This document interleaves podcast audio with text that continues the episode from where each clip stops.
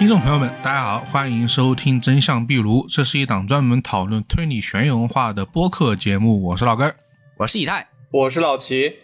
啊。今天这期节目由我们三个人给大家讲述三个在国内发生的真实案件啊，大放送，一次性讲三个。本来可以这个分三期节目的，是吧？对我们很以后可能这有良心。样做了 啊，主要是因为我们这次选的三个案件，它是一个共同的主题啊。这个主题呢，就是给它命名为“消失的爱人”。这个消失啊，它就囊括了两种，一种是失踪啊，就像这个《消失的爱人》这个电影本身一样；另外一种就是这个他的伴侣就是出意外，或者说被人给杀了。嗯像这看不见的客人这种类型的这个电影，其实这个题材比较常见，很多这种推理悬疑故事啊都会去用。对比方说最近上映的啊，同样也啊是消失的为对开头的，呃，但其实这个类型不只是在这个虚构的故事里面啊，它在真实案件里面也特别多。呃，像我们国家的这个经典法制节目《今日说法》，其实里面就有很多起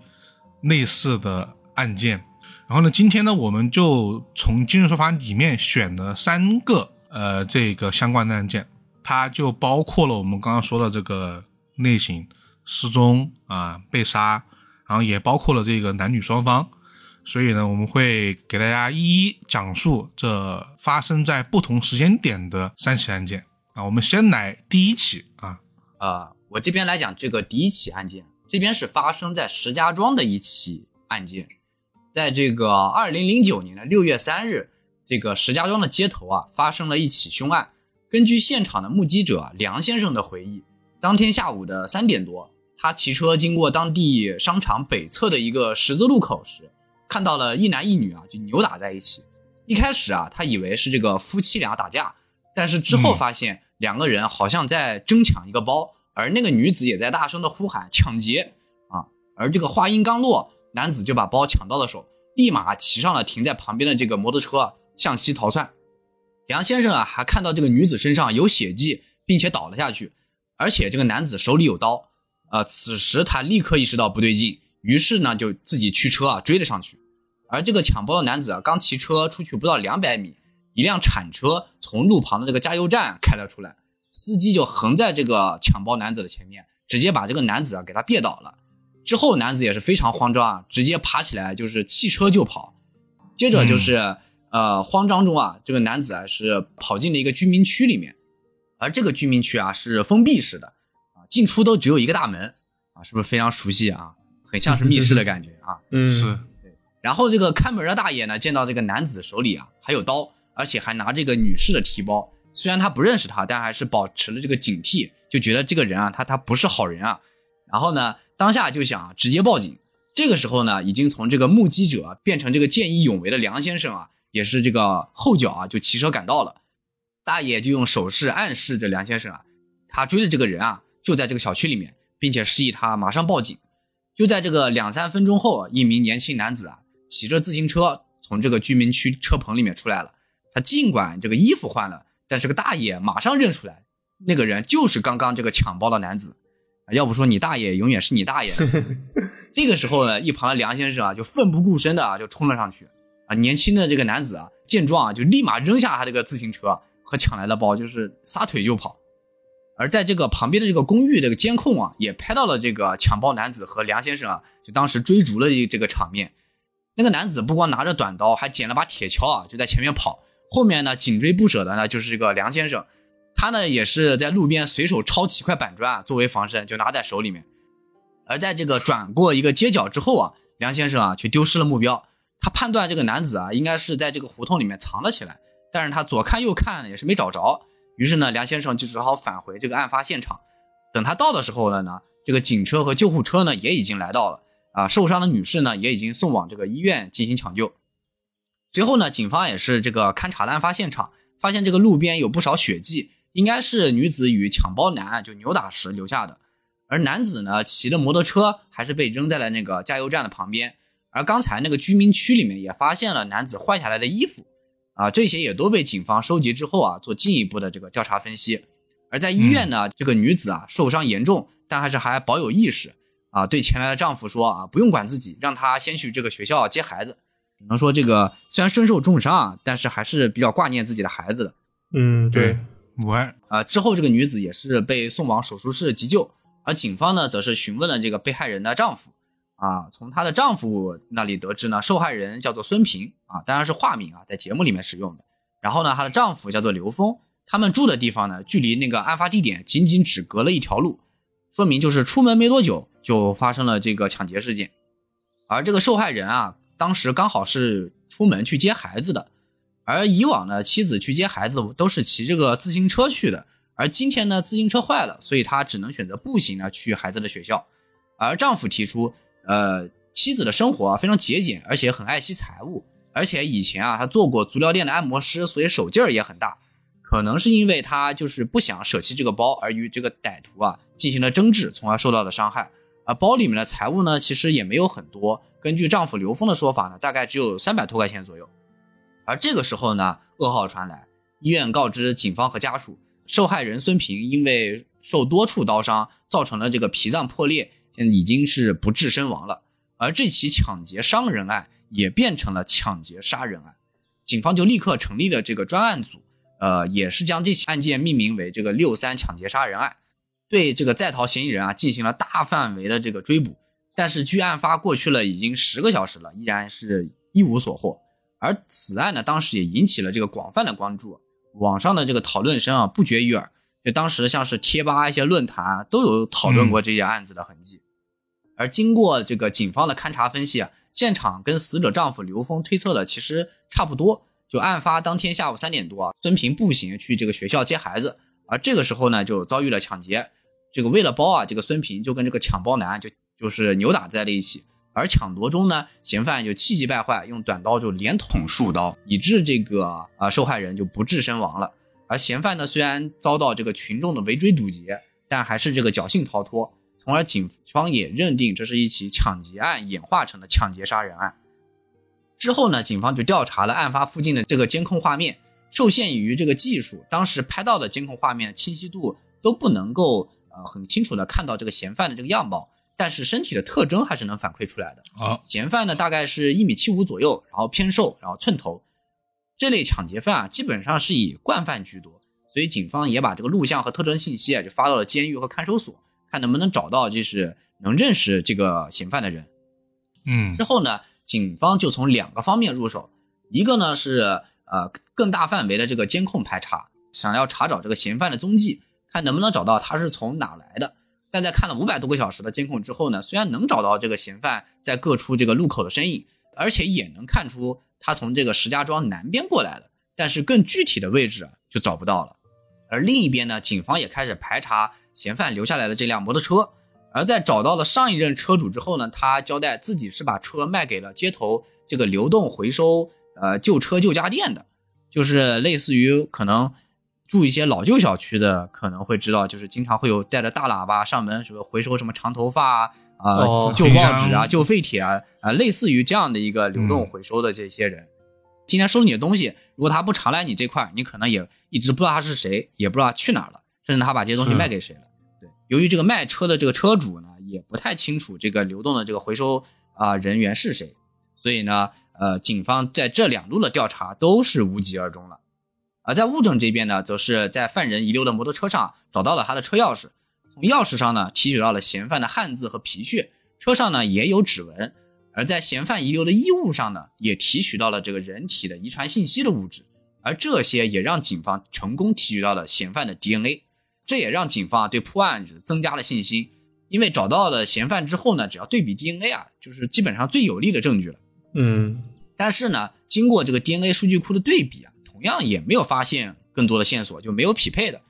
就是现在就是多个方向的调查都受到了阻碍，呃，这也让警方啊就开始想要重新再次审视这个案件。首先呢，警方认为这个呃飞车抢劫啊，在石家庄的近年啊并不多发，而时间呢选择也很奇怪。下午三点多是街头人比较多的时间段，不利于犯案后逃跑。为什么会选在这个时间点呢？而在多个监控里，犯人路过马路时一直是左右张望，也很明显是在寻找目标。故而警方推断，这个嫌犯是急于用钱，他很有可能是这个吸毒人员啊，因为这样呢，他才有可能会不顾这个时间地点啊，就完全失去理智了，就疯狂作案。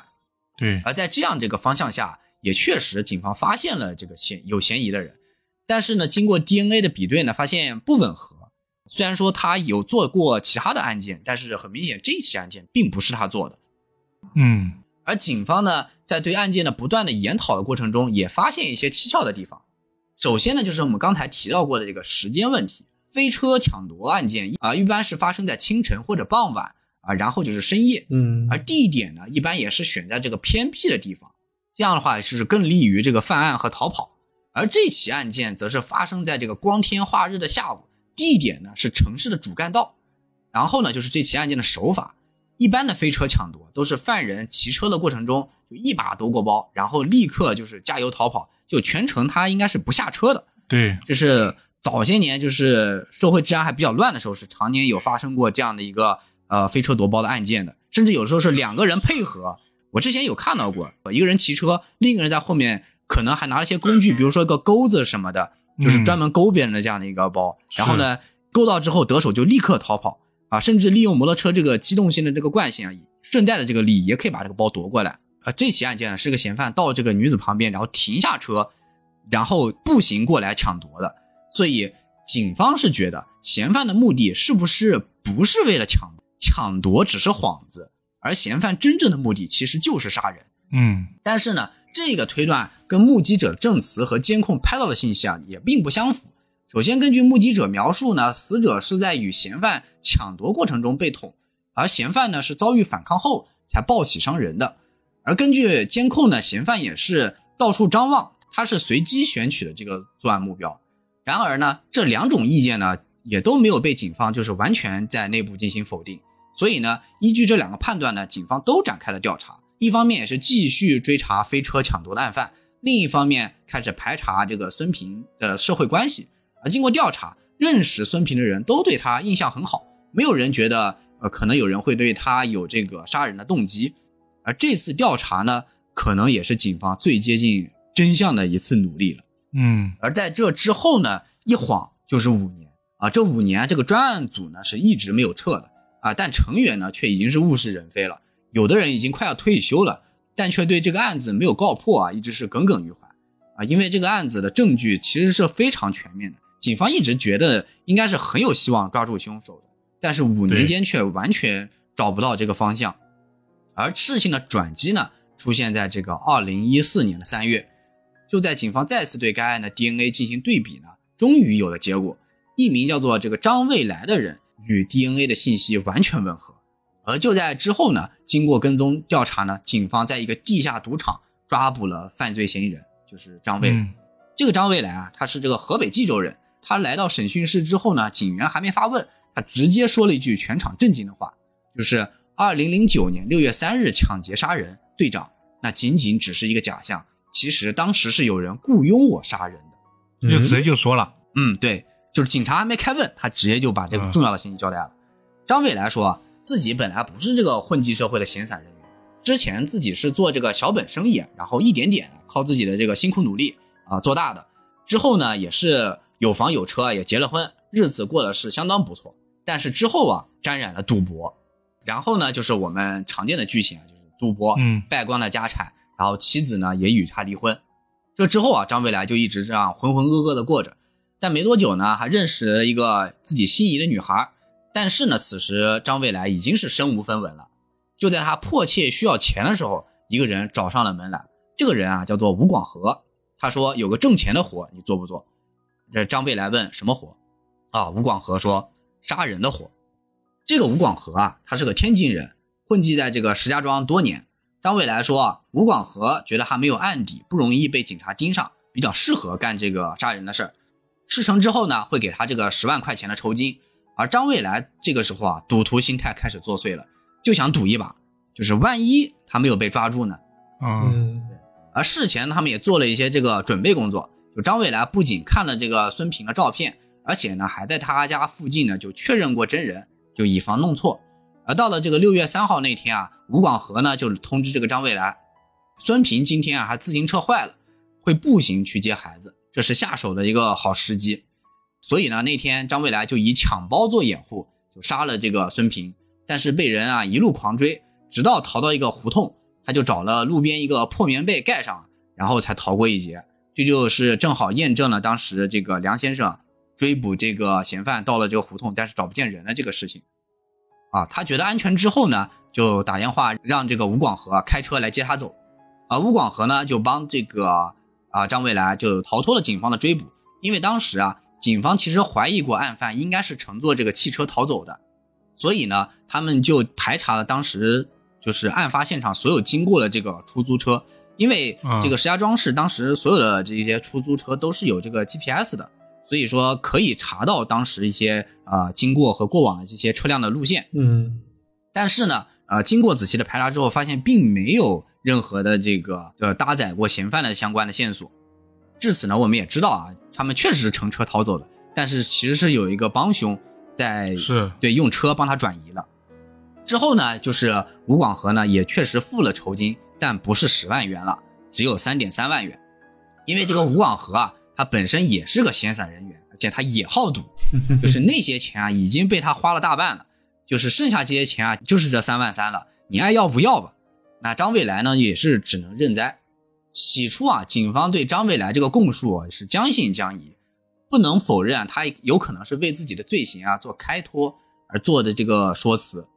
是。但是有一个线索的出现啊，打消了警方的疑虑。细心的朋友啊，可能已经听出来了，那就是吴广和是怎么知道孙平今天骑的自行车坏掉了呢？是啊，其实啊，这个呃，吴广和啊，不过是这次案件里的一个前客，真正指使雇凶杀人的幕后主使啊，其实正是孙平的丈夫刘峰。哦。因为对于这样一个自行车坏了的线索，就在他们家里头，除了这个刘峰，也确实是没有更多的人知道了。嗯，确确实。而在这个警方找到刘峰之后呢，对于这样的一个事实，刘峰确实是供认不讳。所以说，这个案件到底是个什么原因呢？其实啊，刘峰峰是在这个事业单位工作的，家境呢还算是殷实。嗯，他跟前妻离婚之后呢，经人介绍认识了比他小很多的这个孙平。而在结婚之后呢，刘峰对妻子的不满。是一次次的升级。起先呢，是孙平对于刘峰跟前妻生的儿子啊，是多有猜忌，因为一些财产分配啊，还有这个呃，对于前妻孩子的一些照顾和金钱方面的支出，他是颇有微词。再者呢，是孙平一次次的问刘峰要钱贴补娘家，就刚要走了几万块钱呢，现在又要跑来说要给哥哥盖房子，又要提出几万块钱的这个钱款。嗯，啊，这个时候呢，刘峰也想提出离婚。但是呢，孙平就以死相逼，不同意，扬言要是离婚，他就抱着孩子跳楼。而吴广和呢，是正好欠这个刘峰两万块钱，就在一次要账的过程中啊，这个雇凶杀人的计划也逐渐成型。这个刘峰说，最近自己啊，因为这个妻子的原因啊，这个钱是捉襟见肘，就想要这个吴广和还钱嘛。但这个吴广和也是个老赖，他直接就提出，要不就把你老婆杀了算了。这个人属于是混社会的，是吧？啊，对，属于是混社会、有良心的那种。当然，以上所有的这个供述啊，都是刘峰单方面的说辞。而在吴广和的这个嘴里，他说这个杀人的计划是刘峰先行提出来的，也就是说，他们两个人其实就是在相互推诿，都不说是谁到底先萌生了这个杀人的计划。嗯，这些涉及到主谋的，对，行不？对。然后呢，这个吴广和啊，还说自己当时虽然同意是帮他找人。但是自己呢，从来没有说过要把人杀死，他说只是要打把人打伤就好了。这样的话，他老婆被打伤之后呢，就住院，就没有心思再提这个钱的事情。而这个刘峰的动机啊，也并没有像他自己说的那么简单。这个张未来就透露，这个死者的丈夫似乎也是因为在外头有了小三，这似乎也是一个这个杀妻的动机。而结果呢，就是无论到底是谁提出的这个杀人计划，这三个人都因为涉嫌杀人而被同时起诉。嗯嗯，以上呢就是我们今天说的第一起案子的这个大致情况了。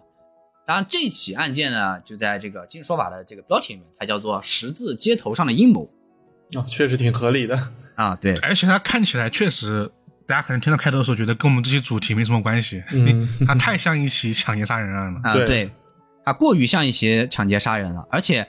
尤其是雇凶杀人，他还不是说倒一手的雇凶杀人，还是中间有一个中间人在中间连着三个人的这样的一个间接关系的杀人。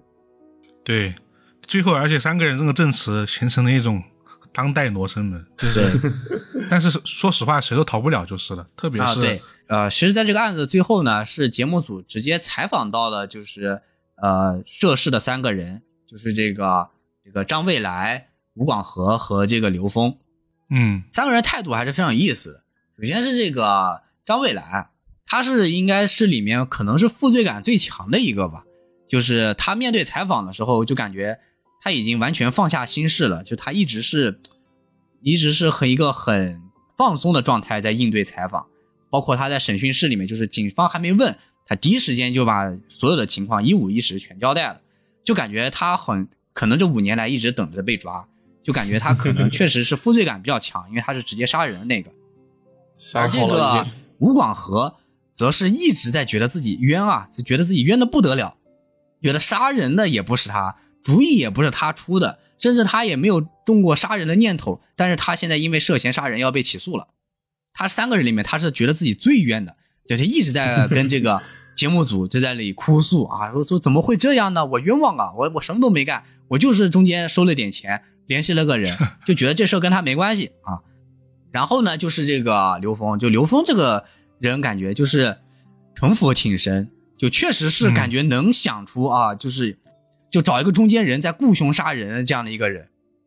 呃但是呢，直到记者啊把他的这些谎言啊，或者说记者把他觉得不合理的地方一一戳破之后，这个刘峰，呃，也是被这个破防了，直接跟这个记者说关机吧，别录了。因为记者当时就提了一个很犀利的问题，他就问这个刘峰，当时你说妻子要问你，呃，要钱是这个给他哥哥盖房子是要八万元，但是呢，吴广和跟你说杀人是要十二万，那你当时说妻子这八万元不好给，但这杀人这十二万为什么你给的这么干脆呢？这个时候刘峰就不说话了。绷直接。问到了核心。啊，对，问到了这个核心。当然，我们结合这个张未来的这个说辞，很有可能啊，就是呃，他这个确实杀妻的这个原因也包含他在外面这个有了小三的原因。嗯，肯定是有的。他嗯毕竟是他个人支持嘛，对，主要是记者这个问题确实比较关键，就是 这个钱的问题太关键了，嗯，就导致他自己说那些话完全构成不了什么他的动机啊。对。嗯但是刘峰这个人确实思路非常的清晰，他在说说自己所有的这些事情的时候，基本上记者是采访的时候，完全是按照刘峰自己当时这个采访记录，按照刘峰自己说的这些话，然后我整理出来这些事情的，就刘峰当时的一个说辞，可以说他思路是很清晰的。但是我们能知道的是，这里面八九不离十是有编造的成分的，但是他编的嗯还挺圆，所以他确实能够作为这次案件的这个幕后主使，有这样的一个呃怎么说呢，幕后人这样一个犯案人的感觉。嗯，而且感觉至少在节目里面看着，他负罪感反而是 挺小的感觉。啊，对，他一直在给自己找理由，可能他确实是是没有直接犯案的原因，啊，从而让这个吴广和和刘峰这两个人都显得没有太多的负罪感。就吴广和是是完全没有任何负罪感，他他就觉得自己是冤枉的，他居然 这是最离谱的。啊，对，反正这起案件大家听完之后，可能会发现说，他可能会比普通的这种案件要复杂一些啊。说实话，绕了嗯一些。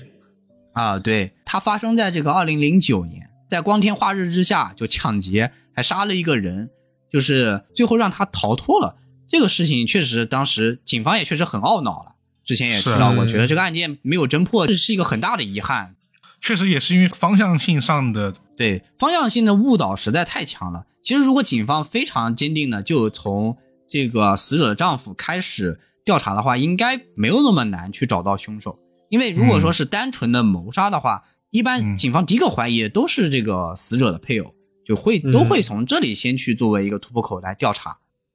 包括我们近些年听到了一些呃配偶之间就是谋杀的一些案件，基本上警方嗯很快就把这个凶案凶犯对逮捕了，而且很多时候确实都是配偶犯案。对。好，刚刚是第一起啊，然后第二起会跟第一起稍微有些不一样，但我觉得第二期也是一个大家意想不到的一个结尾，就是开头跟结尾，你感觉就是不像真的。嗯，哦，那这一期的节目呢，名字叫做《假想的情敌》。在节目一开始呢，就节目就给我们埋下了一个悬念。在视频开始，嗯警方呢带着一个六旬老汉来到了一个乡村农农田里面，然后这个老汉呢是处于一个被警方控制的状况，就肯定明显身上有事儿的一个情况。在老汉的带领下呢，警方在这处田地里面挖到了一具被埋了有一段时间的男尸。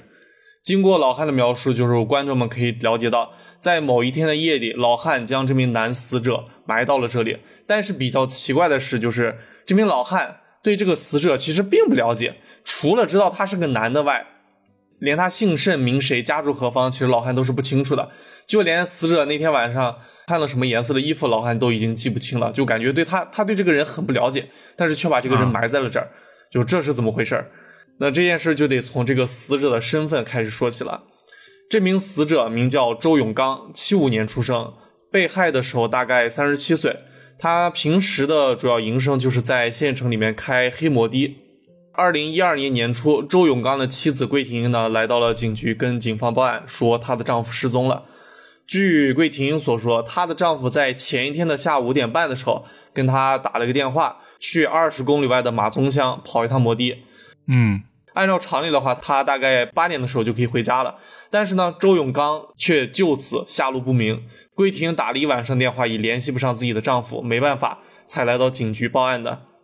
按照常理，像这种人口失踪也算是一个大事情了，警方肯定是会予以重视的嘛。对但是呢，接待桂婷的那几名警官在听完他的描述以后，却基本保持了一个情绪稳定。就为什么呢？因为在最近几年里，像县里像这种人口失踪案子，他们警方每年都能遇到三四个，而且就在警方他们严阵以待的去准备调查这些案子的时候，他们会发现这些案子到最后都变成了一个乌龙，不是这家的家里闹不和就离家出走，要么就是那家打工在外面打工的人有了新欢，直接闹失踪了，就这都是这一类的事情。我在当地比较多，对是是对，就总而言之，几年下来就没有一个正经案子。就说好听一点的话，这个人没有出事儿，那终终究是万幸；但说难听一点，这也算是变相的浪费公共资源了。所以呢，就是警方在听到桂婷报案的时候，他们的第一反应就是，这个叫周永刚的人是不是也是跟人私奔了？但是呢，他的妻子桂婷当即就表示绝对不可能。就为什么呢？首先，那个是她自己相处二十多年的丈夫，他很了解的。从情感上出发，她坚信自己的丈夫肯定就是一个普普通通的老实人，勤俭持家，也努力工作，而且没有什么不良嗜好，又不抽烟，又不喝酒，又又不打牌，就除了平常偶尔加个班以外，也不怎么夜不归宿。就算晚上不回来，也会给自己提前打个招呼，是个真正意义上持家好男人、老实人。就作为相处了那么久的一个妻子，她确实不相信自己的丈夫会去跟别的女人私奔。而从比较现实一点的角度考虑的话，就是周永刚几乎每次都会把挣到的钱大部分留给妻子，自己平时兜里也就揣个二三十块钱。所以说，不论从哪个角度出发，桂婷都认为自己的丈夫很可能是出事了。当然了，不是希望他出事，而是更有可能是出事了。所以说，他也希望就是警方能尽快的行动起来。警方呢，也是就是亲自走访了一下周周永刚家附近的一些邻居、亲友，还有一些好友同行之类的。大家都表示，就是他们印象中的周永刚确实是一个老实人，也没听说和哪些女性有一些亲密来往。所以，综合以上信息，再加上周永刚自己的手机是一直处于关机状态的，所以警方也就开始决定调查他的下落。在排除掉周永刚是自行消失的这么一个情况后，警方认为目前最有可能的其实是周永刚发生了一个交通事故，因为周永刚消失前自称是要去隔壁县城马宗乡跑一趟摩的嘛，而这中间的道路其实是有一些陡峭的，并且夜晚也容易发生事故，所以说周永刚其实是有可能是那天晚上不小心翻车翻下悬崖了。于是警方呢就开始带着警犬沿路挨个儿进行排查，但是呢一连找了十几天，依旧是一点情况都没有发生，找不到人的下落。不仅桂婷心急如焚，就连警方也觉得这个事情可能没有他们一开始想的那么简单。周永刚可能是遭遇了最坏的情况，也就是说他的失踪可能是人为因素导致的。哦，在这种情况下呢，警方也决定正式立案调查了，因为没有办法确认周永刚是真的是遭遇了绑架，或者说被人杀害了，因此警方不能以命案立案，所以最终就是以抢劫案来调查这起案件。因为周永刚消失的时候，他身上的财物、一些现金、一些呃手机之类的，不虽然说不是特别值钱，但是他那辆摩托车是是价值四千多块钱的。在立案之后呢，警方是分了几条线对案件进行一个调查的。首先就是调查那辆摩托车的下落。如果歹徒是见财起意，呃，绑架甚至是杀害了周永刚的话，那么他很有可能会在犯案后将这辆摩托车出手卖掉。但是警方呢，一连追查了半个月，也都没有发现周永刚的摩托车，所以呢，这条线也就断掉了。第二条线索呢，警方询问了周永刚的一些摩的同行。但是呢，这些同行跟他也不是特别的熟悉啊，但是也都表示，就是干他们这行，基本不会和同行或者说其他人发生什么矛盾。毕竟像他们这种行当，一天的收入块钱也就是几十块钱，几十块钱的日薪，你玩什么命，对吧？就不值当。所以说这条线呢，也很快断掉了。随后呢，警方扩大了周永刚的人际关系范围，最终呢，查到了两条有可能的动机。一个是周永刚的祖辈因为坟地的原因，曾经和其他人发生一些发生过一些冲突矛盾。第二呢，就是周永刚十年前呢和邻居打过架，这太久远了吧？对，从时间角度来说，这两个线的动机真的挺不靠谱的。最近的一个都是十年前，还是和邻居打了一个架，就感觉因为这个事儿就是杀人抢劫也不是特别合理。也就因此呢，警方其实查了两个月都没有什么特别明确的线索。但是就在这个时候。周永刚的妻子桂婷英给警方送来了一个线索。桂婷英呢，给警方提供的是一个电话号码，这个电话号码是周永刚失踪前打的倒数第二个电话，倒数第一个电话就是周永刚给自己妻子打的电话嘛。而且两通电话之间相隔只相差了两分钟。警方根据这个号码调查后发现，这个号码属于一个叫阿坤的三十岁女性啊，这里没有玩梗啊，节目里就是用这个阿坤这个化名的。呃，听到这里，各位听众可能还记得，就是一开始我们说的这个县里经常发生私奔和离家出走的一些事情。是。而看到这个号码属于一个叫阿坤的女性的时候，警方又开始怀疑，就是这个人是不是真的只是一个单纯的私奔离家出走了？嗯。而且叫阿坤的女性也现在也确实联系不上。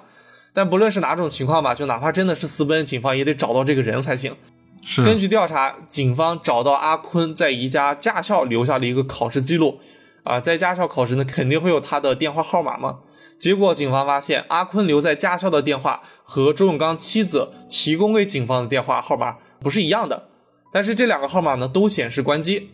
这这件事情就更加加重了警方的一个怀疑：你连这两个号码都关机，你是不是藏着点什么事儿呢？随后呢，警方就扩大了调查范围，将周边的县城也都排查了一遍。最终在市区的一个报案记录里发现了阿坤的线索，就是这名女性曾经报案说自己被人抢劫过啊，因因此在警局里面留下了自己的联系方式。这个联系方式呢是可以用的，警方也由此联系上了阿坤。但是呢，当警方询问阿坤关于周永刚的情况的时候，阿坤他却表示自己根本不认识这个人啊，而跟周永刚联系的那个电话号码自己其实很早就不用了，而是给了自己的表哥石建飞。案件发展到这里，就警方的调查已经有了一个重大的突破，并且发现了一个很关键的角色，嗯，就是这个叫石建飞的人。石建飞呢，是一九八零年出生，家住宽阔镇。宽阔镇和周永刚消最后的目的地马宗乡相隔不到一公里，非常近的一个距离。那很近呢。对，警方呢也是很快去石建飞家进行调查。石建飞的父母二人都表示，石建飞几个月前就已经辞掉工作。到广东打工去了，而他的弟弟石明怀也在外面打工，并且目前都联系不上。随后呢，警方呃走访了石建飞之前工作的地方，当时的老板表示，就是在某一天清晨，石建飞突然急匆匆跑过来要他结自己的工钱，说他自己要去外地打工了。这个时候，石老板说他注意到石建飞的右手缠着一个纱布，好像受过伤，而石建飞自己说这个就是自己不小心撞到了，撞到右手了。而警方还发现，就是石建飞辞职的那天，正好是周永刚消失的第二天，加上他曾经在周永刚消失前和对方通过话，因此警方相信他一定和周永刚的失踪有重大关系。就在这个时候，之前那个和本案没什么关系的阿坤，就是石建飞的表妹，联系了警方，说自己有一个重大的线索要坦白，就是在其实，在警方找到他的几天前，他的表哥石建飞曾经跟他打过一个电话，说自己杀人了，而且杀的还是一个开摩的的人。嗯有了阿坤的证词，警方就基本可以确定石建飞就是杀害周永刚的凶手。啊，那为什么要杀呢？对，根据阿坤的来电显示呢，警方确定了石建飞这个时候就在广东打工。最终呢，警方在广东的一家煤厂抓到了石建飞本人，而石建飞呢，对于杀害周永刚的行为也确实供认不讳，同时向警方透露，除了他以外，他的兄弟石明怀以及他的父亲石光华也参与了本案。根据石建飞称，案发当晚呢，自己把死自己把死者骗到了马宗乡，告诉自己的兄弟和父亲，自己要把那个司机打死，哪怕你们不帮忙，我一个人也要把他打死。而在动手的过程中呢，周永刚也是激烈的反抗，最但是最终还是双拳难敌四手，打不过呃石建飞和石明怀两兄弟。最终，石建飞的父亲石光华帮两个儿子处理了石永刚的尸体。在石建飞的证词下，石家父子三人也是全部落网，这才有了开头石光华带着警方挖出周永刚尸骨的那么一个情况。嗯，但是呢，案子办到这儿还有一件事没有完，还有几个问题困扰着警方。其一，石建飞为什么要要杀害周永刚？你说求财吧，石建飞当时身上也没有几块钱，而且唯一值钱那辆摩托车，石建飞事后也没有把它卖掉，而是和周永刚的尸体一样挖个坑埋了。但是你说报仇吧，这两人之间也没什么交集，也不像是有仇的样子。呃，其二呢，就是石建飞为什么要在杀人之后还专门把这件事告诉了自己的表妹？就这件事有什么好说的呢？对吧？是对，随着对石家父子还有阿坤这几个人的一个问询，警方才终于搞清了这一切的来龙去脉。首先是石建飞和自己表妹阿坤之间的关系，两个人呢虽然是表兄妹，但是他们之间是存在着一点那个暧昧关系的。大概是在零九年的时候，当时阿坤和石建飞两个人是分别离异了，而在离异后呢，两个人都回到了家乡，在家乡遇到了彼此之间也就看对了眼儿，所以呢不顾家里人的反对，直接在一起了。一开始呢，两个人关系还是处的相当不错的。石建飞自己呢也会开挖掘机，在在当地呢算是高薪人群了。嗯，开挖机那确实是，对，虽然在我们国内呢，表兄妹结婚是肯定不合法的，但是这里起码当时这俩是奔着结婚的一个目的去的。然而到了二零一一年的时候，就相处两年后，两个人之间的关系就已经开始变得支离破碎了。据阿坤自己所说，石建飞虽然关心他，但是这个人有一个很强的控制欲，禁止自己和任何异性之间有来往。一旦看到自己的异性朋友和自己接触，就会对自己进行一个家庭暴力，严重的时候甚至会抓住自己的头往硬往墙上磕。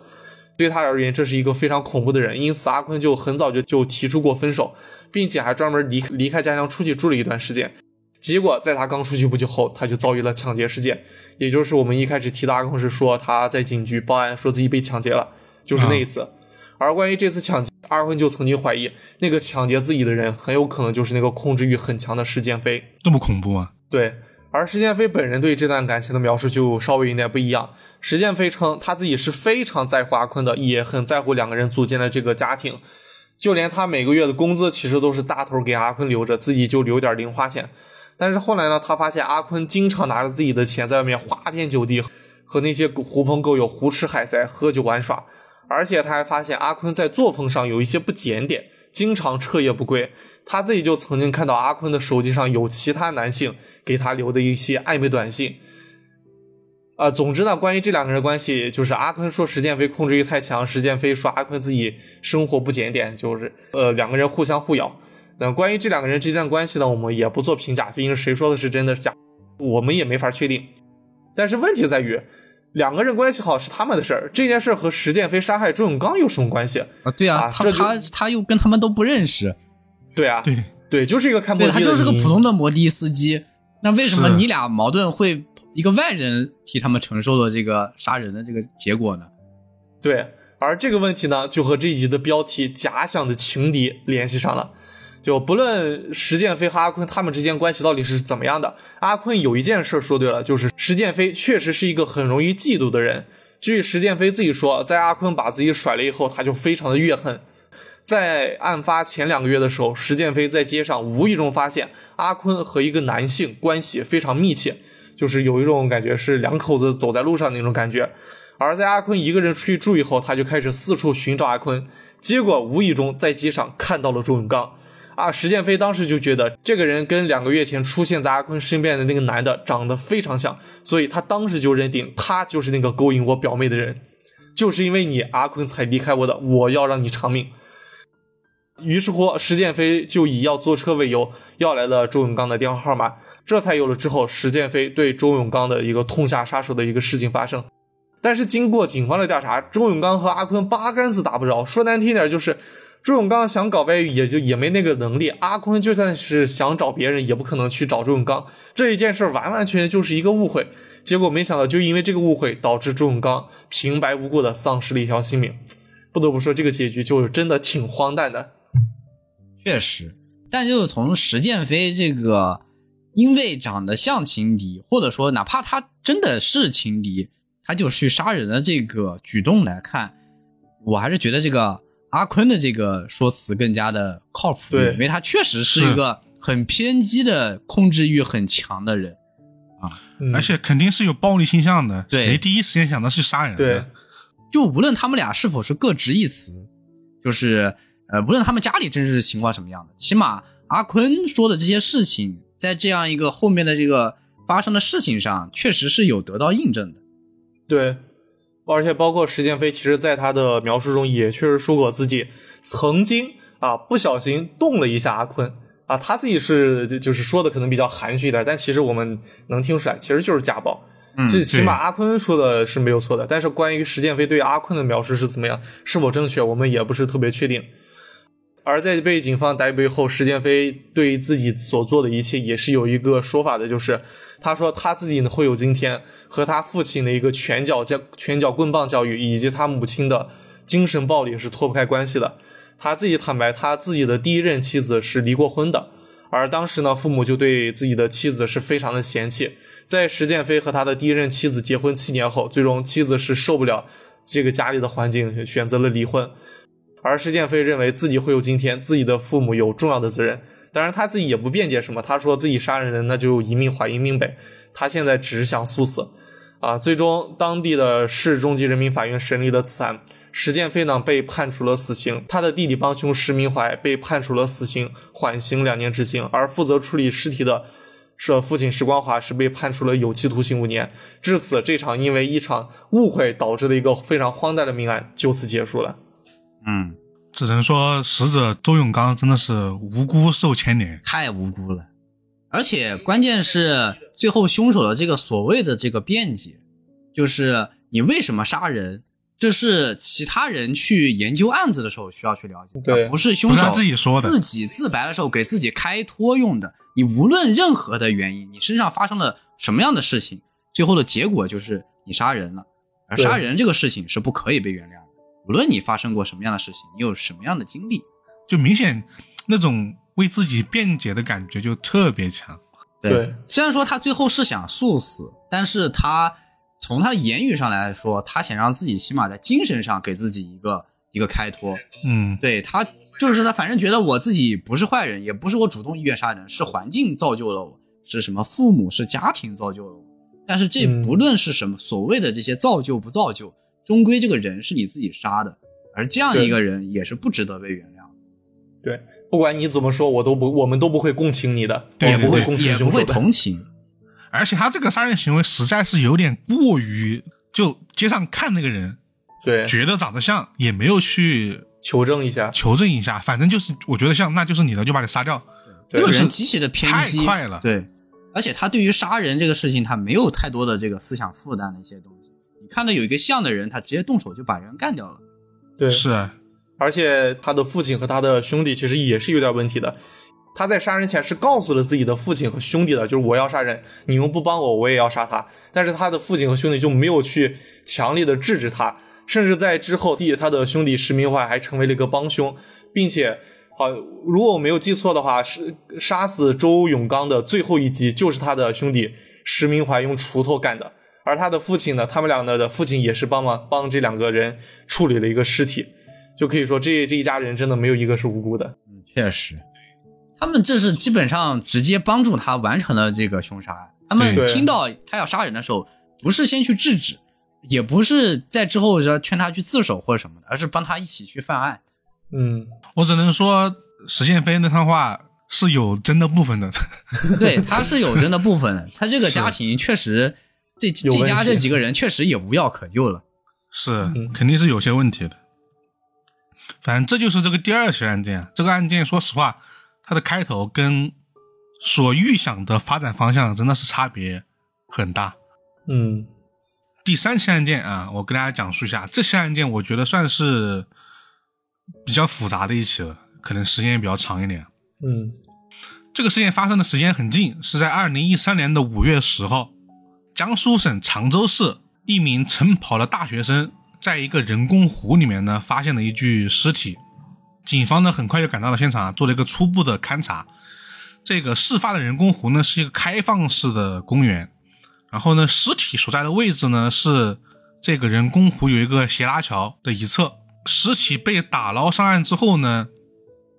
经过这个法医的检测啊，呃，死者为女性，年龄呢大概是在二十七八岁的样子，身高呢大概这个一米六左右，身着红色的上衣，黑色的丝袜，然后呢穿戴十分整齐，佩戴的这个戒指啊、项链啊、首饰都还在，在死前呢也没有遭遇到这个暴力侵害，呃，因为他身上呢没有明显的这个外伤，也没有搏斗过的痕迹，同时从这个尸体可以发现啊。死者是入水之后才死亡的，推断的死亡时间呢，大概是在尸体发现的十小时之前，也就是五月九号晚上的九点到十二点之间。嗯，的通过这些线索呢，警方呢初步判断这个人应该是意外死亡，啊，因为这个斜拉桥的这个一侧啊，是这个栏杆呢是断掉的，而且这个地方晚上呢没有灯，很黑。警方呢一面在调查这个死者的这个身份，因为不知道是谁嘛，啊，一面呢在调查死者的死因。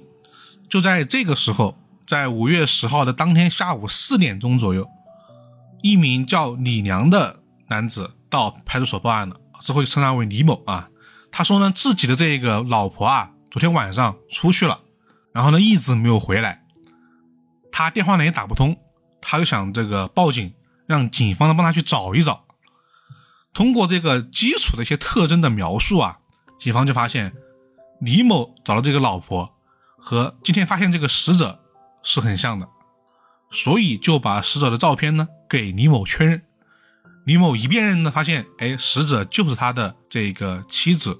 叫廖红霞，二十七岁啊，我们之后简称为廖某。这个李某得知自己的妻子死亡之后呢，当场啊在警方面前是痛哭流涕。泣不成声，声泪俱下，是有有那个场面的，就是那种哽咽的，一边哭，这个一边说话，就说我我就不该帮他买这个电动车，嗯，这么一句话。但说实话，一看到这，我已经不不敢相信他是真的在哭了。先别急啊，嗯，呃，通过这个李某的证词和警方的调查，这个李某呢，今年呢二十九岁，和他的妻子廖某在网络上认识的。认识两个月之后就结婚了，然后呢，在五月九号，也就是案发前一天晚上九点多的时候，李某回家呢，发现自己的妻子呢不在家，于是呢就打电话问了这个廖某说干嘛去了。廖某说呢自己出去骑车啊，去练练，去练车。这个练什么车呢？电动车啊。电电动车需要这么练吗？啊，是这样的，就是这个车呢，大概就买了这个两三天。啊，然后呢，那个电动车呢不太好控制，这是李某自己说，他说这个电动车空转呢都能到七八十公里每小时。我想这 这电车有这么快吗？电动摩托车，所以说他妻子就想说骑电骑电动车出去这个练一练。等到十一点的时候啊，这个廖某呢还没有回家，李某又打了电话，发现还是没人接听，所以他就自己呢开上面包车啊出去找找人，但是呢也没有找到人。李某当时想呢，说这个廖某可能啊是到朋友家过夜了，可一直等到这个第二天下午啊，他的这个妻子廖某呢还是没有打电话，电话呢也不接，这个时候他就就是才报警。这个电动车呢，后来警方确实在斜拉桥的一侧找到了，而且那一侧呢栏杆是有断裂的，桥面呢也有这个擦痕。警方通过查监控啊，发现五月九号晚上八点五十九，这个廖某从小区门口骑电动车出去了，而且这一点还得到了他廖某的弟弟，他的弟弟呢和他们家这个同住的一个证实，这个车呢是他弟弟推出去的。等到九点二十一的时候，在人工湖附近的监控呢拍到了廖某的身影，就是确实这个廖某呢是自己骑车出去到人工湖附近的。啊，这样看起来呢，好像有可能是这个廖某晚上在公园里面骑车，不小心从喜拉桥的这个一侧出了意外，摔进去了。因为那地方没有灯嘛。但是啊，这一点也很奇怪，什么呢？首先，这个从监控视频里面看啊，这个廖某骑车呢还是比较熟练的，不像是这个说开车不熟啊，就是训练车这种感觉。嗯，其次啊，刚刚也说了，这个人工湖附近呢。比较黑，没有什么灯。问题来了，你为什么到一个没灯的地方去练车了？啊，对确实是有。而且这个人工湖隔他们家有十几里地呢，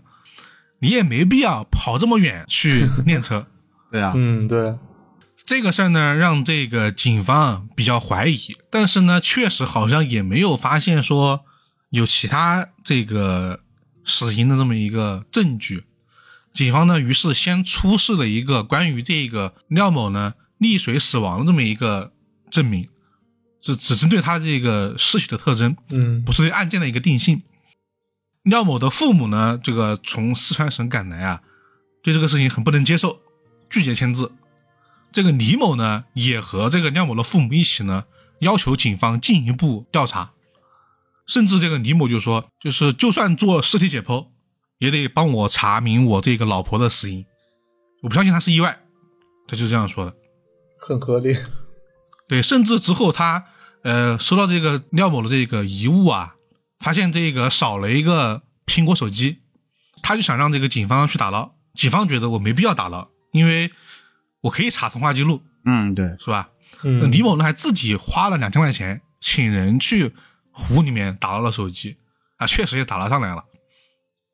通过这个通话记录啊，警方得到个关键的线索了。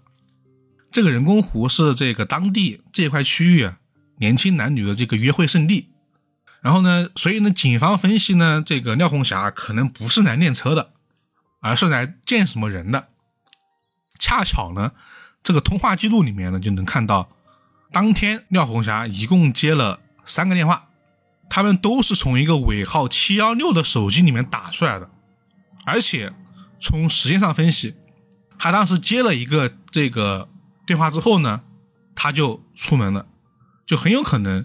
廖某是被这个电话给叫出去了。那么这个尾号七幺六手机的这个机主啊，他很可能就知道廖某的这个真实死因。警方呢也很快知知道了这个机主的身份，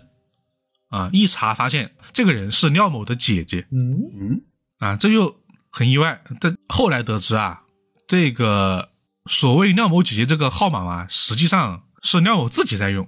就机主是他的姐姐，但是手机号的实际使用者是廖某自己。哦，就是他用他姐姐的这个身份证办了个号，是，但那肯定不可能是吧？我打电话给我自己，对，有点怪怪的。是，所以警方去问问他的这个老公李某，李某说呢，这个号码他曾经用过，但是。后来放在家里面没人用了，反正这个手机号，警方又花了很长时间调查，才从廖某的弟弟那儿找到了一个可能的人员。这个人是谁呢？是一个名叫九哥的人。这个人呢是李某的老乡，有一段时间啊和他们这个住在一起，但是在案发前的大概十多天的时候，这个人突然就搬走了，就很可疑。警方通过这个多方查证，知道这个九哥的真名啊叫周九伟啊，简称为这个周某。但是他尾号七幺六的手机呢已经打不通了，没有人知道这个周某在哪里。警方只能再次去人工湖附近呢调监控。很快呢，警方就在这个出租车上发现了这个周某。当时他是坐出租车去了人工湖，这点是可以确定的。嗯。但是之后就没有看见周某的踪迹了，直到第二天凌晨四点多，监控拍到了这个周某打车离开现场，并且通过这个出租车啊，警方知道个关键的线索，因为警方找到那个司机去询问了一下这个事情是不是确实的。呃，这个事儿不仅是确实的，而且啊，当时这个周某付给司机的钱是湿的哦，哦，啊，这钱怎么会这么巧是湿的呢？是吧？这还是一起发生在湖里面的这个案件，死亡事件嘛？嗯说明他呃沾过水，或者说前世的身他下过水。对，而且他是九点多去的这个人工湖，凌晨四点钟才走，为什么能待这么久？呃，所以警方就把他列为了重大嫌疑人啊，找了一个月，终于把他给找到了。周某呢，在警方这个盘问之下，很快就这个承认了，说五月九号那天晚上啊，确实是自己打电话约的廖某呢出来这个人工湖见面。但是警方又问了，说你们为什么要在这个人工湖见面呢？隔他家又很远，你和这个李某呢还是这个同乡是朋友。嗯，在这个警方的连续追问之下，周某终于承认了，说自己呢和李某的这个妻子啊廖某有私情，对，两个人是个有这个外遇，恋爱关系。嗯嗯，这个不难猜到。对，而且两个人呢是案发前一个月好上的，当天呢两个人在人工湖呢附近约会，两个人一直聊天啊，到了晚上的这个十一点钟，这个时候呢廖某就说：“哎，我就我就得回家了。”所以呢，这个廖某呢就骑着电动车带着周某就是往回走，在开到这个斜拉桥的时候呢，因为这个路面啊不是很亮，只有这个电动车的这个灯，不慎拐到了这个栏杆那一侧，所以呢就掉到这个湖里面去了。周某说呢，当时掉到湖中之后啊，情急之下，他先自救，爬到了岸上，然后呢，马上开始寻找廖某的这个身影。结果啊，因为当时又没有灯，所以他找到的时候呢，这个廖某呢已经飘在了湖面上了。哦，他想呢，廖某肯定是已经死掉了，而且他当时自己呢也被吓坏了，不知道该做什么，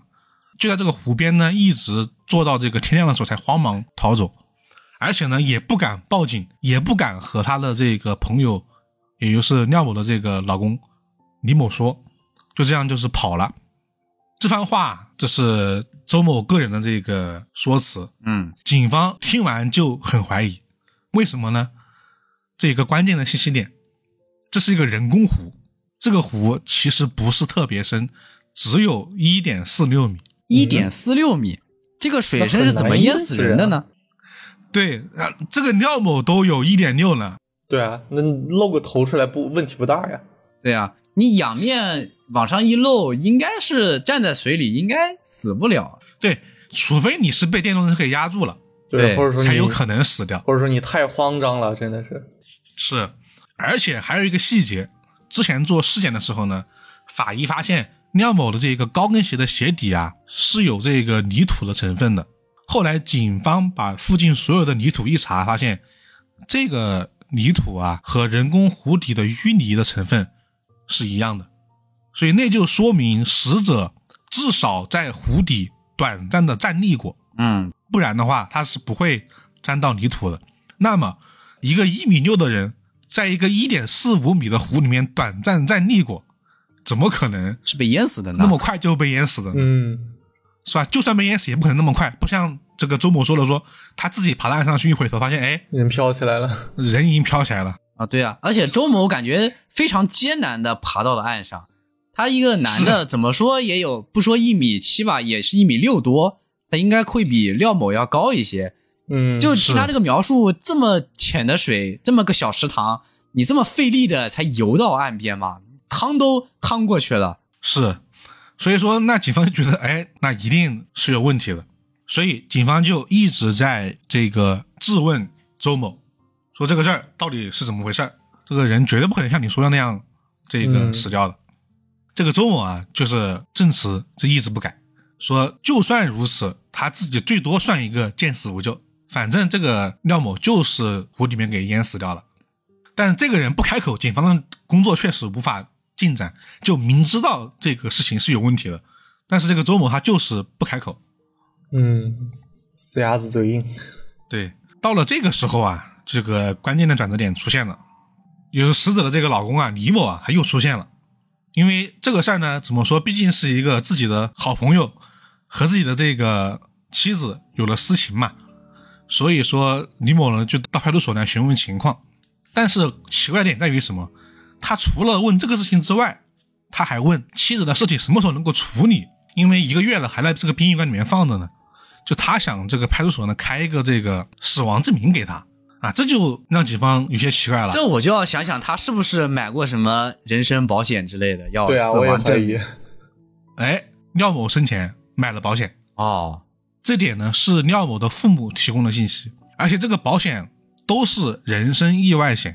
你们猜猜这个险有多少钱？一百万，少了，这啊，这这还不够大胆吗？这这猜的还不够大胆？一百万只是其中一份的保险，他他买了三份，哦总共四百五十万的保额。哇，哦，不少了呀。大概是一份一百万，一份三百万，还有五十万的附加的旅游意外险。购买时间是在两人结婚后的三天。哇，这样大的一份险，可想而知，这个动机已经感觉已经很明显了。对，嗯，李某自己说啊，说自己这个亲朋好友出过意外，所以他就想买这种保险。但是警方一问呢，就出问题了，在于什么？这个保险啊，都是一年期的，就是只在一年内生效。嗯，这种保险在业内人士称为求死保险，哦，就没有人买这种保险买一对呀、年险的。就是正常人这么多四百四百五十万这样的一个钱投到一年内的一个人身保险，这个实在太诡异了。嗯，嗯它是保额，它不是不是花这么多钱，是要赔这么多钱。哦哦，保额对四百五十万是吧？对，那也花了不少了。肯定是要花不少的。主要是个一年期的钱，而且这个保险的这个受益人啊，在后来都被李某从法定继承人这个受益人改成了他自己，哦，并且都有录音证据，因为保险公司嘛，啊、你只要改东西，它都是要有录音的。但说实话，我不太懂保险业，但是保险公司真的对这种险，这个真的不事先调查一下的吗？调查应该是肯定要调查一下的。就是这个买的很诡异啊。之后会来细说这个点，就是为什么能够同时买这么多份险，没有什么问题。啊、嗯，反正这个举动呢，让警方马上就怀疑了这个李某，你看这个险太不合常理了。对，但是啊，警方做了这个人际关系的调查，大家都说这两个人呢结婚后感情很好，每天说说笑笑。然后这个李某呢也经常为这个廖某花钱，也很舍得，什么戒指啊、项链啊、手机啊，要什么就是买什么。李某演的很好啊，你看他那个悲怆的那个感觉，完全是不像买的这个四百五十万保额的这样的一个丈夫。对，像像是丢了四百五十万的。呃，而且他当时去找人这件事情呢，也得到他弟弟的证实，就当时他确实想去找人，但是就是出门找人这个事儿，之前警方没有在意，现在怀疑他之后他去查，发现就有问题了。我们说他们小区是有监控的嘛，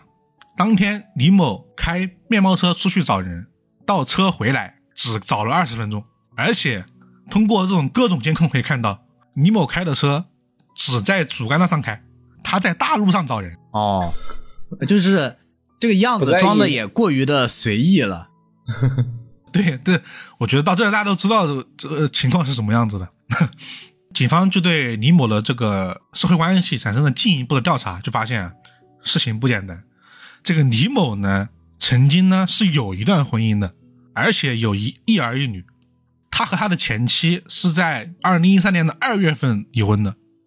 离婚后半个月，他就在网上认识的廖某，然后两个人又认识了半个月，就领证结婚了。也就是李某和前妻在二月份离婚，在三月份就和廖某领证结婚了。同时，这个李某的经济状况并不是很好，他去年啊开了一个这种大网吧倒闭了，嗯，而且呢还找亲戚朋友借了这个几十万的这个钱。所以综上来看啊，虽然这个结论大家可能都知道了，杀妻骗保，嗯，嗯，这个确实能猜到，但是总感觉这个中间这个环节吧，没有就是直接的决定性的证据，就他到底怎么实现这个这个伪装成意外死亡，但其实他有这样一个怎么样完成了这个计划的。而且他当天确实是有不在场证明的，而且动手的是这个周某啊，啊，对，对啊，而且关键是周某这边这个嘴也没有给他撬开，他搁那硬着呢。是，至少这样的话，警方还是很快把这个李某啊给带到派出所询问了。啊。但是这个李某啊，进了派出所说的第一句话是问的警方，就是很离谱的一句话。他问的是：“凶手你们抓到了吗啊，还还搁这演呢？嗯，对，所以这个时候警方就只能把周某作为突破口了。明显这个李某啊，这个人城府太深。对啊，他知道警方没有决定性的证据，他应该猜到了，所以他依然在跟警方这里演。对，是。然后他们就把周某作为突破口啊，就说李某我们已经抓了，怎么怎么地，一些询问技巧啊。然后这个周某呢就招供了。然后呢，我这边结合最后的给大家这个直接说了，就说一个这个全部的这么一个经过。当天晚上是这样的，两个人在人工湖见面。本来这个周某就是要杀死这个死者廖某的，但是呢一直犹豫要不要动手，就他还在纠结。从九点钟九点半一直拖到了这个十一点，因为这个周某一直不走，这个廖某呢就把这个周某给骂了一顿。这呢让这个周某决定下手了，他骑着电动车。带着这个廖某到了这个斜拉桥附近，故意开到这个湖里面。落水之后呢，因为这个湖水不是很深，所以廖某和周某基本上是同一时间从湖水里面站了起来。然后周某就把这个廖某按在河里面给杀死了。按照他的话来说，就是他按的，直到这个人没有动静了之后才松手。然后这个因为杀人，他还是这个有点这个心绪不宁，待到了凌晨四点钟才走。那么这个周某为什么要杀害跟他是这个情人关系的廖某呢？这必须得说到这个廖某的丈夫李某了。这个李某的这个杀人计划其实从二月份就已经开始了，他的目的就是为了骗取这个保险。所以呢，他先找了个借口和妻子离了婚，就开始这个物色人选。他的目标很简单，就是单身、离异、爱财，想的事情比较少的人。他在网上就是找了很多很多人，最终这个当时啊生活并不如意的这个廖某就上当受骗了。接下来呢就是这个购买保险。刚刚我们不是疑惑嘛，为什么这么大的保单就说买就买了？其实呢是这样的，这个结婚第二天啊，李某故意把这个写着受益人是他前妻的这个保单给廖某看到了，他就利用廖某这个嫉妒的心理啊，主动让廖某提出来。把保险的受益人改成他自己，而且这个时候肯定会说嘛，你也给我买一份，嗯，甚至是这个廖某主动提出说，你再给我买一份，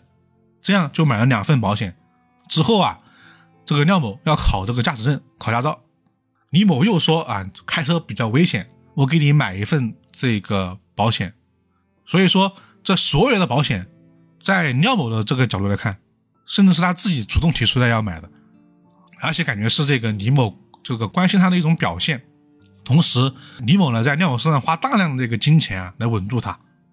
保险之后啊，就是他的下一步计划了。这一步计划用心之歹毒之无耻。这个李某主动授意周某去勾引自己的老婆廖某，坏人。对，而且说你这样就以这个婚外情的方式啊，你们两个人达成感情，获得他的信任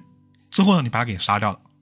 为了让他自己这个计划成功。这个李某一婚后不和廖某同房发生关系，二主动制造周某和廖某两个人独处的时间啊，他有时候就故意出去啊，故意不回来，让两个人在一起，最终啊两个人还确实在一起了。然后呢，又是这个李某想怎么杀人了。有一天啊，他和这个廖某呢到人工湖游玩，我不说这是个这个情侣湖嘛，嗯，游玩的过程中呢，他就看到这个斜拉桥好像缺了一个这个栏杆。完了，他突然想到，哎，廖某好像跟他说过他不会游泳，所以他瞬间就想好了作案地点和作案方式，也就是以电动车这么个形式意外落入湖中溺死这么一个结果。但是他事前没有考察过这个湖到底有多深吗？他没有，他就看过，没有的，他就是经过那个地方，他应该就是从桥上走过去，看到那个斜拉桥有个有个缺口，但是从这点上我觉得还是很恐怖的。你瞄一眼就是他。无时无刻在想的不是在杀人啊，是。最后一点到作案时间了，他为什么选择在五月十九号、十号作案呢？首先是因为啊，这个其中的一份这个保险有一个新的条款，说的是这个年收入三十万之后才能生效。但是李某现在就是网吧也倒闭了，是没那么多钱的，所以他必须得赶快让他这个保险拿到收益。其次啊，这个李某欠别人的这个几十万啊，六月份到期，到时候他必须得还钱。哦，啊，这一点也比较好笑啊。李某是这样说的：说我很信守承诺，别人要了什么东西，说什么时候要给，我就什么时候要给。啊，所以他觉得六月份一定得还钱。在他的这个价值观里面，感觉杀人好像并不是一件什么特别大的事情。到了这个五月九号当天，李某就让这个周某约这个他的妻子出去，约了两次啊才成功。约出去之后呢，啊，那就是我刚刚看到说这所谓的这个杀人这个过程了。杀完人之后，周某其实找到了这个李某，说：“哎，我现在人已经杀了，怎么怎么样？”然后呢，这个李某就交代了所有之后该怎么做，说你先躲起来啊，要比如说，如果你被抓到了，你就说是意外；如果说警方怀疑你这个意外，你就说最多就是个见死不救。嗯所有的口供他都安排好了，就到了第二天，他开始主动报案。同时，在警方的这调查过程中啊，这个李某呢开始找保保险公司理赔了。那个录音也是，就是很伤感，我妻子出意外死了，现在想办理这个保险，那这部分呢也是有这个录音作为证据的。嗯，对。呃，但保险公司应该也会做一个调查吧？是他自己确实没什么问题，啊，就是你确实怀疑他，嗯但是你没有证据啊对如果不是周某自己供出来这一切的话，这一切是没有证据的，啊，对，完全没有证据。没经过自己手嘛。啊、但是周某一旦被确定为凶手之后，供出他也是迟早的事情，因为周某肯定想给自己减罪嘛。嗯但周某其实一直咬定的就是是见死不救。但是我一直在想，周某既然是人为在这个水中杀死了这个廖某，那廖某的尸体上没有透露出任何其他的这样的一个信息吗？我觉得按他说的，他可能真的就是比廖某可能稍微起来一点快一点点，他就马上下手了。嗯哦，因为确实那个法医没有检检测出明显的伤口，没有，没有伤口，也没有搏斗的痕迹，也没有搏斗的什么淤青什么的，哦，不然一开始也不会怀疑说是意外了，嗯就是因为什么都没有。其实这个周某的嘴是很严的，我不知道你们有没有觉得奇怪啊？就是这么个计划，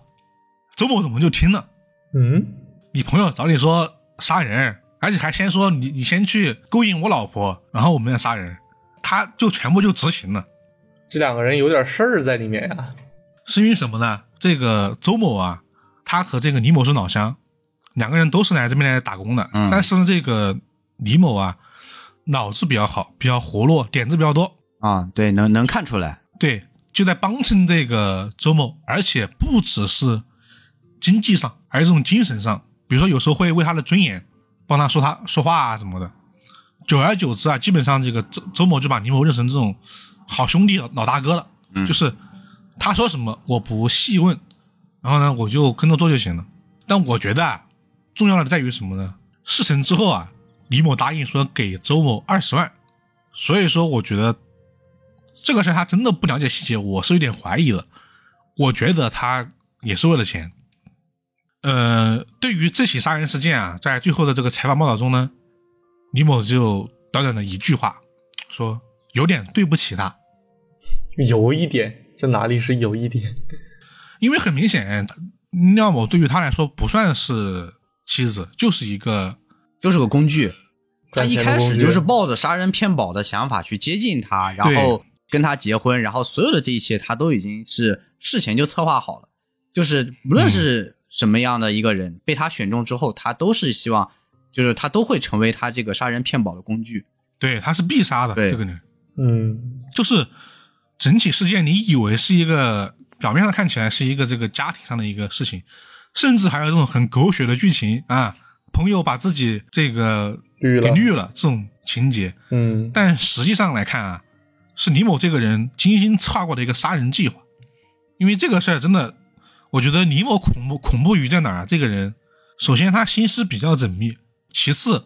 这个人他很能控制人心啊。这个人，啊，对你看，他这个计划说白了需要很多人的参与，而且每个人确实嗯都需要、怎么说呢？无论是被害者也好，还是凶手也好，每个人都按照他既定的这个计划在执执在在执行，对，而且对都是在他一手的策划下，尤其是廖某，就几乎就是他当时怎么想的，最后廖某实际上都是按照那个方向去做的，都在他的这个感情控制之下，廖某也一直被蒙在鼓里。是包括他的廖某跟他们一起住的弟弟，廖某的父母，全在他的这个算计里面。对，就是这个人算的太太多了。我觉得当时这个事情，就是因为我当时第一时间也是怀疑说，看节目的时候就说，那很简单啊，这肯定就是杀人骗保嘛。嗯，但是一看，哎，这后面排这么复杂，而且这个复杂程度，说实话，这比很多这个小说还要再虚构一点点。啊，对，就是这一层绕的，就你感觉啊，好像是这个他的朋友是吧？嗯，因为有私情，绿了自己去把老婆给杀了，而且无论是证据还是这个走向都很符合这个结论。对，如果不是他心急想去拿那个钱，这个事儿还真不一定有那么快被破掉。嗯，虽然我觉得最后周某应该也扛不住啊，但是至少不会这么快。所以这个人的从头到尾的这个计算是真的就是谋杀犯，真的是很这恐怖。这个案子几乎要被这个李某做成一起完美犯罪了。是，但是好在是警方就是他自己做的有问题，然后警方也确实很谨慎，并没有就是直接把他当成一起这个意外事故去进行处理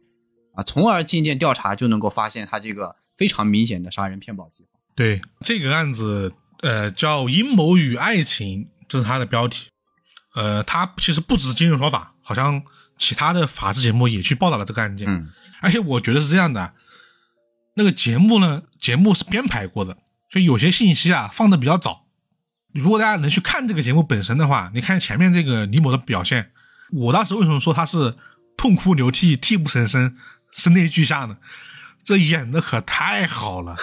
确实啊，然后就是又很又很后悔啊，那种那种感觉。那实际上算计的很好，就是来演这一出的，对，准时报警，开始演戏。不得不说，这个人在这方面确实是这个大心脏，就策划了这么多的事情，控制了这么多的人，做完这些之后，然后自己还能再再去演这么一出。然后这个人就让我想起一个一一个角色，就是《潜伏》里面那个谢若琳，就是啊。他不把这个人命啊以及很多事情这个放在眼里，但是他对某些事情呢又确实很偏执。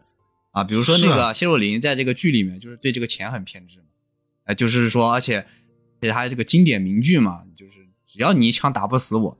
咱们两个还可以接着做生意，只要价格合适，对吧？然后这个李某也是，他对于这个人命啊各个方面他都不是很在乎，就是愿意找个工具人来做这个骗保，然后呢还杀人啊，但是呢他他却对这个还钱的这个日子却很看重，就在这些莫名其妙的地方很偏执。这个人之前其实家境也不是特别好，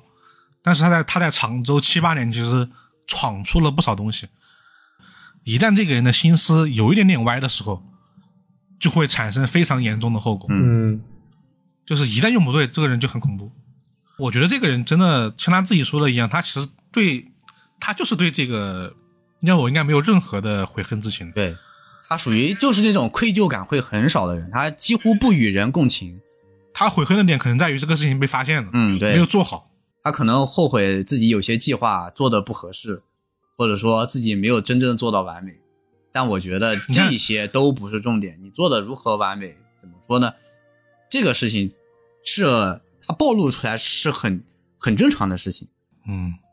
这个大额保单实在是太过于这个是过于明明显了。就是你把事情做到这么大，想不让人发现是太难了。而且警方但凡知道你有这个杀人骗保的嫌疑，这个是很容易追查出来的。嗯，就要么不知道嘛，嗯一知道之后你其实就藏不住了。对，但是他确确实还是比较狠。那个时候了，就是还在问警察，凶手你们抓到了吗？啊，对，这太恐怖了。那好，那我这起案件呢也讲完了，然后呢，这就是我们今天讲的三起啊，在这个夫妻或者是伴侣之间啊发生的这个三起案件，不知道大家听完之后是什么样的一个感受？我自己的感觉说的是，嗯，真实的案件确实比虚构的更加可怕一点点，啊很多对，很多人的这个行为，很多人的这个动机过于直接跟干脆了吧？我觉得是这样。就而且关键是他们确实对于这个伴侣的死亡，或者说对于人的这样一个死亡，或者说这期来说始作俑者或者说幕后黑手是比较多的。嗯，那他们这个确实透后面透露出来这个负罪感确实都是比较小的。比较小，嗯特别是那几个幕后凶手，嗯，这几个通过计谋去杀人的这几个人，这两个人对，没没有太多的负罪感。呃，那好，这就是三个案件啊。然后，如果说我们之前的这个听众朋友知道，我们其实之前已经做了很多期关于这个集权说法的案件了。对，嗯，然后呢，可能已经做了五期左右了吧，是吧？对，对。然后呢，这一次呢，也算是我们借着这个案件的这个讲述呢，给大家就是说一声，就是我们之后呢也会继续讲集权说法的这个案件啊，也会以这种主题的形式，或者说一个案件单独的特别的这个复杂，可可能我会拿出来单讲一下。嗯，嗯，然后这一期因为没有一个具体的这个推理作品去结合，因为我们前面也说了，其实这个它是一个题材，对，对，但这种题材其实已经很常见了。上来就说啊，我自己的这个伴侣失踪了，大家都知道有事儿嘛，嗯，只是后边的事儿到底是一个什么样的这一个情况，变化，是大家关注这一个重点。但你要说相关的这个推理题材啊，其实最近是也是有一个啊，嗯但是不是那个那个电影啊，啊，就是最近就是应该是上一季度吧，出了那个新番，就是虚构推理的第二季，它也是这个小说改编的嘛。嗯，对，啊，虚构推理第二季的最后一个案子，哦最后一个讲的就是这个杀害妻子的案子啊，甚至呢，是就是带有点小剧透啊，是这个啊全家都想杀死这个妻子，就杀死这个妻子和母亲这样的一个案子。然后，嗯呃，总体来说，他这个小说里面是给了一个很极端的条件，就是这个妻子死了之后，这个母亲死了之后，全家的生活都变好了啊，嗯但是他们依然逃不过这个惩罚，就是变好了吗？真的变好了吗？通过杀人真的变好了吗？这个女主介入了这个案子之后，发现里面有超自然的因素在里面，就是既然因为有超自然原因导致法律不能制裁你们，那么我作为这个非自然这个妖魔鬼怪的这些代言人，那么我依然要给予你们惩罚，告诉你们杀人是不可以被原谅的。嗯然后最后也是通过这个虚构推理一贯的这个方式去进行解决，就是嗯，其实那一季很多案子都是类似于情侣、爱人之间，呃，互相杀害的那么一个事情。像雪女那一篇也是，啊，雪女其实也是啊，对，那那一集最后一集也也单独一集也是讲了那么一个啊、夫妻然后相互杀害的那么一个一个案子。这个确确实是一个高频的一个创作的点嘛，因为就算是在真实的这个案件里面，警方办案其实很简单的，第一时间考虑的都是配偶你的亲密亲密关系，嗯因为实际上社会上的一些人没有那么多的，是吧？仇和怨来跑来杀你的，特别是谋杀的这种形式，一般都逃脱不了这个亲密关系里面这些人吧。嗯，对。就算如果说他是没有结婚的，那么往往警方也会第一时间去调查他的男朋友啊、女朋友啊之类的一些关系。是。那好了，对这三起案件的讲述呢，就到这里了。因为这期案件比较长，我们就不做过多的这个延展了。大家如果对这三起案件有什么想说的，欢迎在评论区告诉我们。对，然后接下来是我们的读评论环节啊。我们这期选的评论呢，是我们的上一期节目，也就是第七期关于这个续鬼的这么一期节目。这期节目大家这个讨论比较多啊，也有很多很有意思的留言，我们就选了三个啊，给来来给大家这个说一说，作为一个补充。首先啊，我们来第一条，啊，今天的第一条评论呢是来自于小宇宙，这个用户的 ID 叫做 A A A 宇宙废话批发理解。啊，这个用户说了一下，就是他问了一个问题，就是以前我们小时候听到的这个问题，那个妈妈参加葬礼之后就死了的那个短故事，问就是这个的话算叙述性轨迹吗？啊，这个故事完整版就是有母女三个人，母亲死了，姐妹俩去参加葬礼，妹妹呢在葬礼上遇见了一个很有型的男子，并且对他一见倾心。而在回到家以后，姐姐死了，凶手是妹妹，为什么？啊，这个算是叙述性轨迹吗？啊，我自己的观感是，这个很明显不算是叙述性轨迹，因为他没有去用一些呃玩一些文字游戏，也没有去试图骗某些人，他只是在让你解一个谜题而已。这个我们当以前应该听过，就是一个那种测试心理变态杀手的测试题吧，或者说往好了说，这可以算是一个脑筋急转弯，但是它不算是叙述性轨迹。是，而且还很像海龟汤。对。现在能这么说的话，对，可能他确实在题目上有一点点，就是是让你有点用到了某些技巧。啊，就是你可能不会想到，就是妹妹会杀人，因为我记得这个问题有一个版本是，就是让你猜凶手是谁的。嗯，但是我理解里面就是叙述性轨迹，很大程度上是要去玩这个文字游戏的。对，是，也就是他没有在这个文字或者说这个啊、这个名词上，就是说了嘛，它是叙述性轨迹，在这个表述上或者语言上，嗯它有玩了一些陷阱什么的，就是没有会让你感觉到坑到的感觉。这个题目更多的是一种就是反正常人直觉的一个逻辑或者是一个视角的感觉。对，而且其实对比两个问题的话，虽然说有些有些版本是会问先问凶手是谁，但是可以看到这个问题核核心问的还是就是杀人动机，就是动机的话，其实还是呃跟续轨应该没有什么特别大的关系吧。就如果是动机的话、啊，也不一定。就是从目前来看的话，从这个题目来看的话，我觉得还是上次有呃有听众朋友留言的那个点，是叙述上的轨迹啊，这个词义我觉得比解释比较好。嗯，嗯，是好，我们第二条，好，第二条是来自这个喜马拉雅的评论啊，这位朋友叫做团子不知如何是好，他是说有段时间找续轨书被推荐了阴抽，看完有大呼上当之感。虽然诡计是成功的啊，成功了，他打的双引号，但真的违和感太强了，有点难以接受，也有点无聊。嗯，好像带着期待吃夹心糖的结果，结果吃到最后夹的是白开水。这类型我喜欢道尾秀介的某本，从头到尾的诡异感，揭露真相后真是麻了嗯，我们依然选那个阴抽的，因为对阴抽的 争端永远不会停。啊！但我觉得这一点又，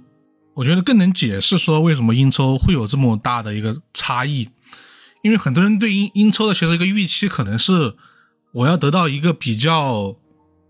炸裂、比较违反这个故事表面上这个观感的一个反向的一个谜底，但实际上它并不是一个有如此炸裂感的结尾。对，但是它虽然它确实骗到了我，也骗到了很多人，但是在骗到以后，在反应过来以后，你第一时间就会觉得，你这样说合理吗？你这样说正确吗？你这样骗我，你你不觉得良心痛吗？就这种感觉。对，我觉得真正骗到你良心痛的还是新将山庄，那确实，就是他没有那个续轨，这个书都不会有这么大的这个这么这这么这么多人不喜欢。我就觉得那个书正正常常的写，没有那个续轨，都还挺好的啊，起码是本可以可以算是个挺中上水准的吧，我个人觉得就不算太差的一本书，再再加上那个续鬼，就有点过于恶心人了。对，我觉得其实对于英超来说，还是还是一个预期问题吧。很多人还是把续鬼跟一个真相的炸裂反转绑定在一起了。但如果是这样的话，其实有时候确实很多续鬼它达不到这个效果吧，嗯，特别强的反转感。对，当然我对他最大的意见还是在就是他用来实现续鬼的那些手，就是那些条件、那些描述，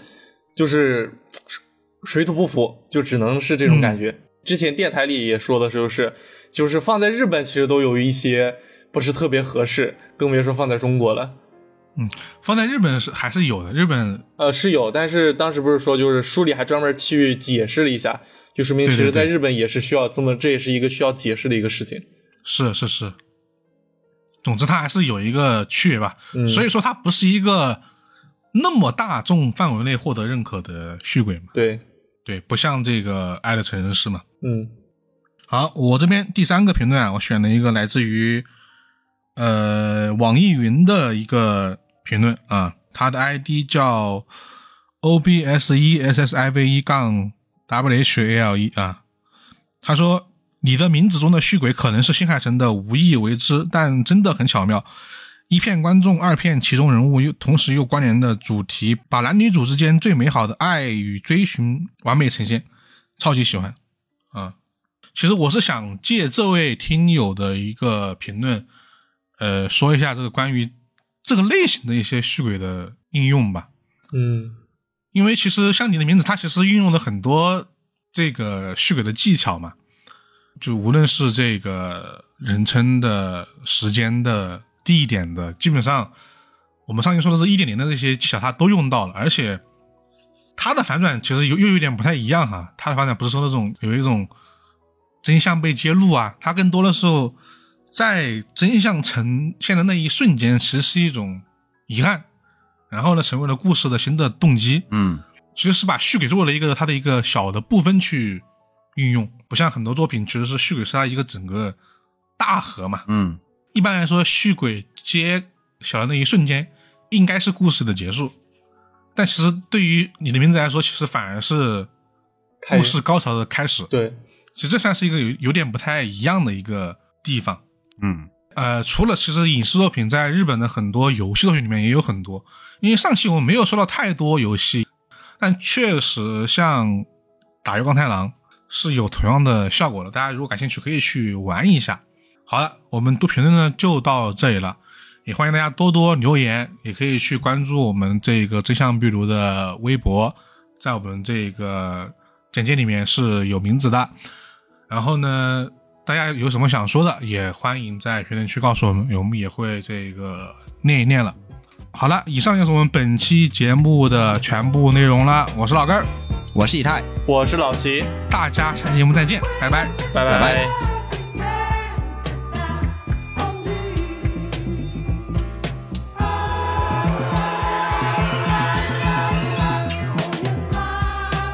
在节目音乐最后，感谢以下这些给我们赞赏的听众朋友们：沙美丽、美宁格、谢勒克、静子君、库鲁尼可、乌东兰、T O T O M O、S O B S O B E R、Y E N J E N、R N G 夺冠了吗？蒙查二十、C O N S Q U A R R E、C H U C K K A Y L A M Coffee Man，二十四 K 金南瓜，刘飞 L U F Y，宇宙师母猫了个毛司机，欢乐马下划线 C 零 K U，米多多 Zip，教授的蛇 T R A N S 杠 W M C，飞翔的可乐罐 D A T O U L C，朝如青丝暮成雪 H D 四七三零三五 U。一一二神皮，感谢以上这些用户对我们的赞赏，谢谢大家。好，我们下期节目再见，拜拜。